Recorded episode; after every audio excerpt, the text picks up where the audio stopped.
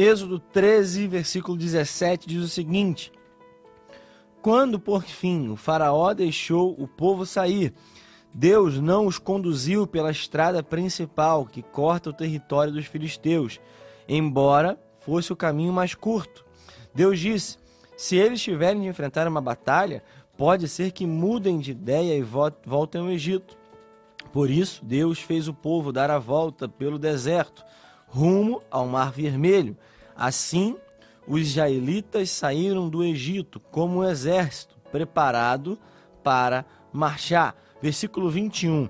O Senhor ia adiante deles. Durante o dia, guiava-os com uma coluna de nuvem, e durante a noite fornecia luz com uma coluna de fogo. Isso permitia que caminhassem de dia e de noite. E a coluna de nuvem não se afastava do povo durante o dia, nem a coluna de fogo durante a noite. Estamos diante de uma história muito significativa, muito conhecida. Tenho certeza que você conhece a história do povo de Deus quando sai do Egito, onde eles eram escravos, para a terra prometida, para Canaã. Nós sabemos que eles enfrentaram 40 anos naquele deserto, rodeando por aquele local, numa rota, numa viagem, numa, numa viagem que eles poderiam durar apenas alguns dias. Mas antes disso tudo, antes de toda essa peregrinação começar de fato, o Senhor prepara o caminho, prepara a rota. O tema dessa reflexão é o melhor caminho. Nós estamos diante de um texto que fala claramente da escolha que Deus faz para que o povo possa ser conduzido para o lugar onde era destinado. Nós sabemos, Deus separa o seu povo, retira o seu povo, faz com que o seu povo seja saído exatamente do lugar aonde era escravo no Egito. Nós sabemos que o povo foi para lá por vontade de Deus, foi um propósito divino estabelecido lá atrás com José, quando ele se tornou administrador de toda aquela terra. Mas o tempo se passou, o povo foi feito de escravo e agora o Senhor vai libertar o seu povo. É uma cena retratada em muitos filmes, em novelas, em séries, nós conhecemos a história. Mas quando nós olhamos para esse texto, nós vimos que Deus determinou uma rota. Todos os dias, você que dirige, você que faz é, motorista, você que faz trabalho como motorista, você que dirige dirigiu em algum momento, sabe que quando nós vamos a algum lugar, vamos a alguma cidade, vamos fazer uma viagem, vamos fazer alguma rota, nós sabemos que nós precisamos planejar esse caminho. E hoje é muito fácil, hoje nós temos o nosso aparelho de celular, o nosso aparelho de GPS, e aí a gente coloca qual o nosso destino e nós sabemos que é pelo menos na maioria das vezes, ou pelo menos no padrão, deveria ser aquilo que aquele aplicativo nos mostra é o melhor caminho, ou o caminho mais fácil, o caminho que tem menos problemas, o caminho que nos leva até o nosso destino de forma mais segura ou de forma adequada. Embora nós saibamos que em algumas vezes, em alguns momentos, isso não acontece. A teoria ela funciona um, um pouco diferente da prática. A teoria, ela às vezes ela funciona totalmente diferente da prática. E nós sabemos que, infelizmente, principalmente aqui no Rio de Janeiro, onde, de onde eu falo, que nós vemos nos noticiários, volta e meia acontece um caso de alguém que, levado por esse GPS, levado por esse aplicativo, levado por esse nessa rota definida pelo aplicativo, é parado, é levado até um lugar muito perigoso e acaba perdendo até a sua própria vida. Infelizmente é algo que se tornou rotina aqui em nossa cidade. É algo que faz parte dos nossos noticiários e nós, infelizmente, temos a tristeza de ver isso acontecer de vez em quando. Mas aqui nós sabemos que quem estava definindo a rota não era um aplicativo. Quem estava definindo a rota não era a habilidade do motorista, porque às vezes nós estamos tão acostumados com uma rota, tão acostumados com um caminho, ou por uma questão até de orgulho, nós falamos assim: ah, eu não preciso disso.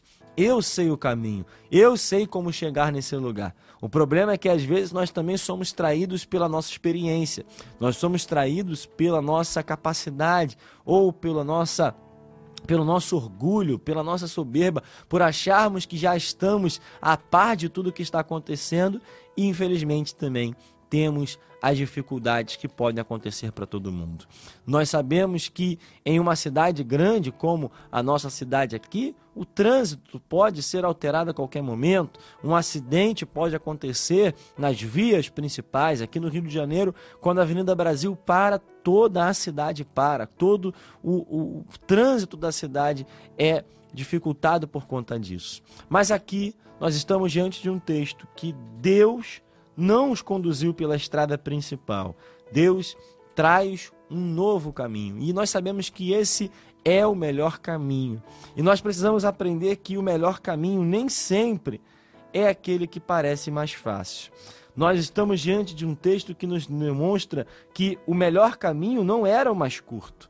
O melhor caminho não era aquele que era o que o povo estava mais habituado a ouvir, a saber que havia ali no deserto uma rota que já levava para Canaã.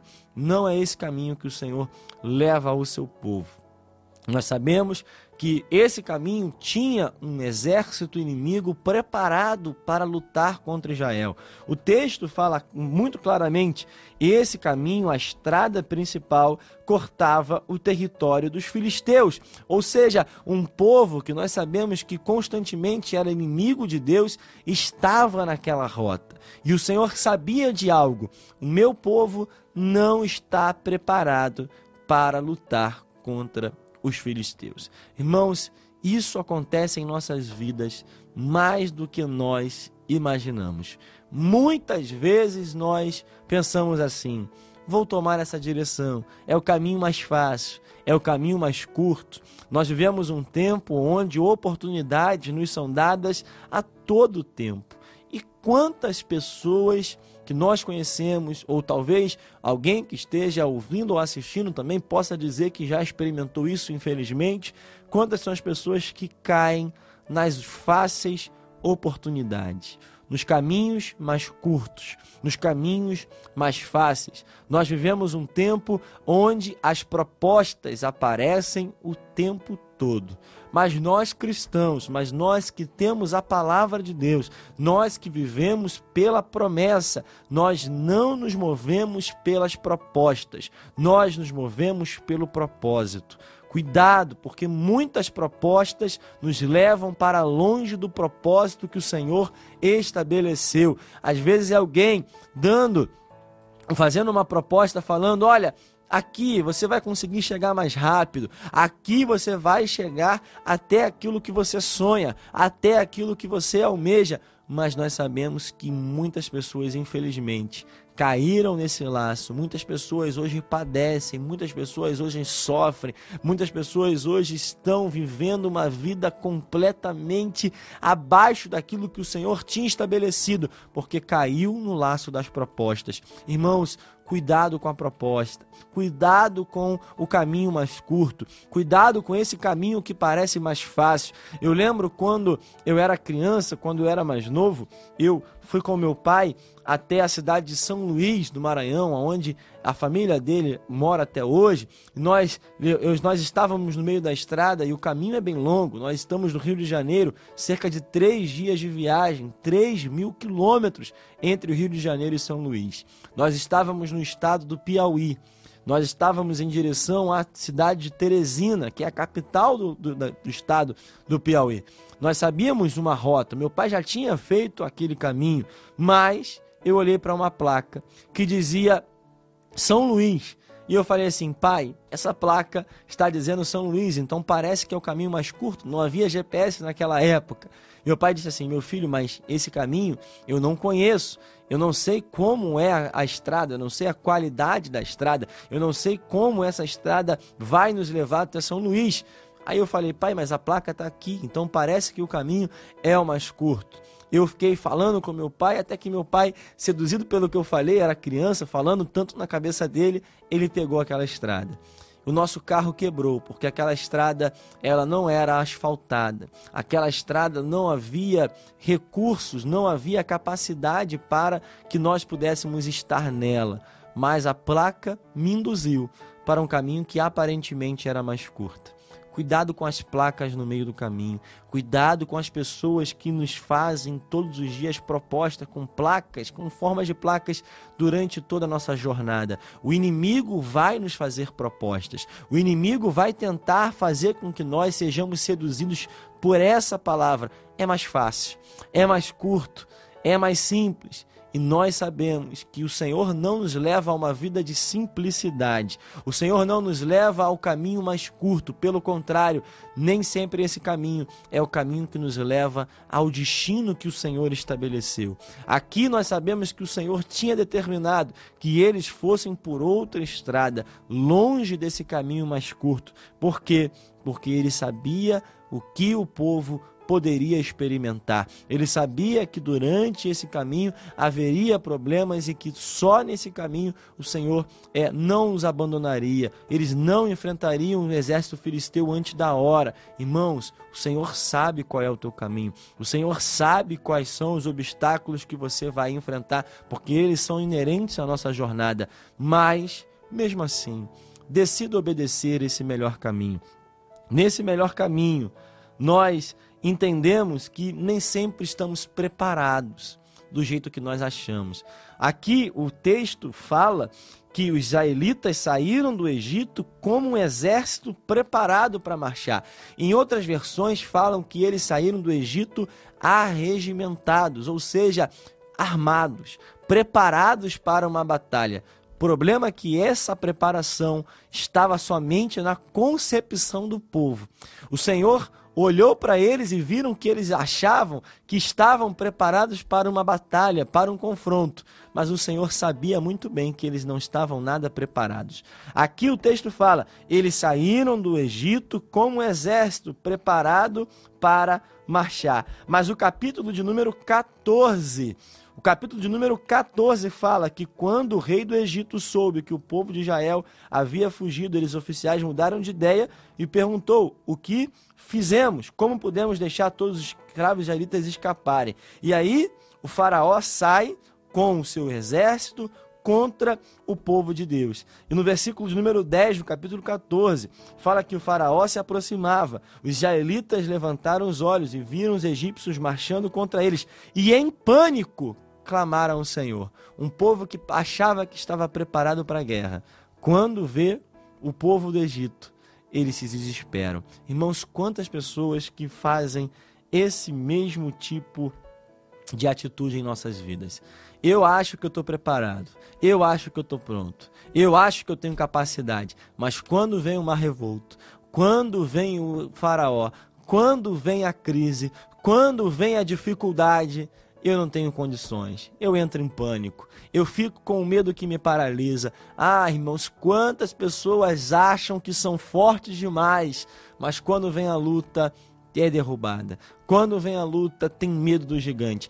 Quando vem a luta, tem medo da tempestade. Quando vem a luta, não é bem desse jeito. Eu lembro de Pedro, que era tão bom nas palavras, era tão bom nos seus discursos, era tão bom nas suas respostas, mas nos momentos mais complicados, ele não sabia como lidar, não sabia como agir, não sabia o que fazer. Eu lembro de Pedro, exatamente quando Jesus fala sobre o que experimentaria, Jesus fala o que ele iria experimentar até a sua morte. E Pedro fala: Não, o Senhor não vai passar por isso, eu não vou te abandonar, eu vou com o Senhor até o fim. Pode todo mundo te abandonar, eu não vou te abandonar. Pedro dorme quando não é para dormir. Pedro nega a Jesus três vezes, Pedro desiste praticamente de tudo. Ah, irmãos, nós não somos tão, tão fortes como parecemos. Nós não somos tão capazes como nós achamos que somos. A crise ela pode chegar para todo mundo. A dificuldade ela pode chegar para todo mundo. E quando ela chega, ela demonstra quem nós somos. Ela demonstra qual é a nossa força verdadeira.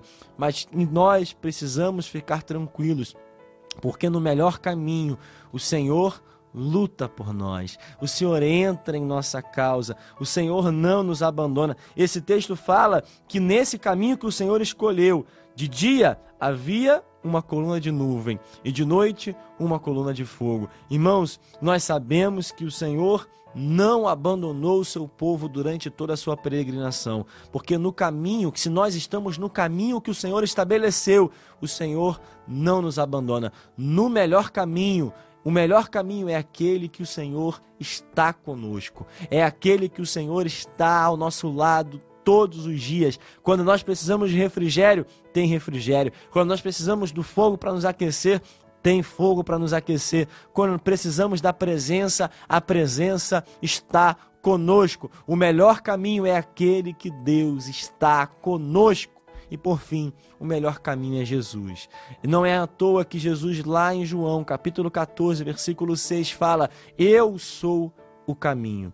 Eu sou a direção. Se você fugiu da rota, se você pegou um atalho e se perdeu durante essa jornada, eu tenho uma notícia: o caminho continua sendo o mesmo. Esse caminho se chama Jesus. Lá em Gênesis, quando o homem cai, a palavra fala que havia um caminho que guardava a árvore da vida. Havia um caminho que separava o homem da árvore da vida da eternidade. Esse caminho já foi revelado. Esse caminho é Cristo. Sigamos através desse caminho, porque eu tenho certeza que nós vamos chegar até o nosso destino.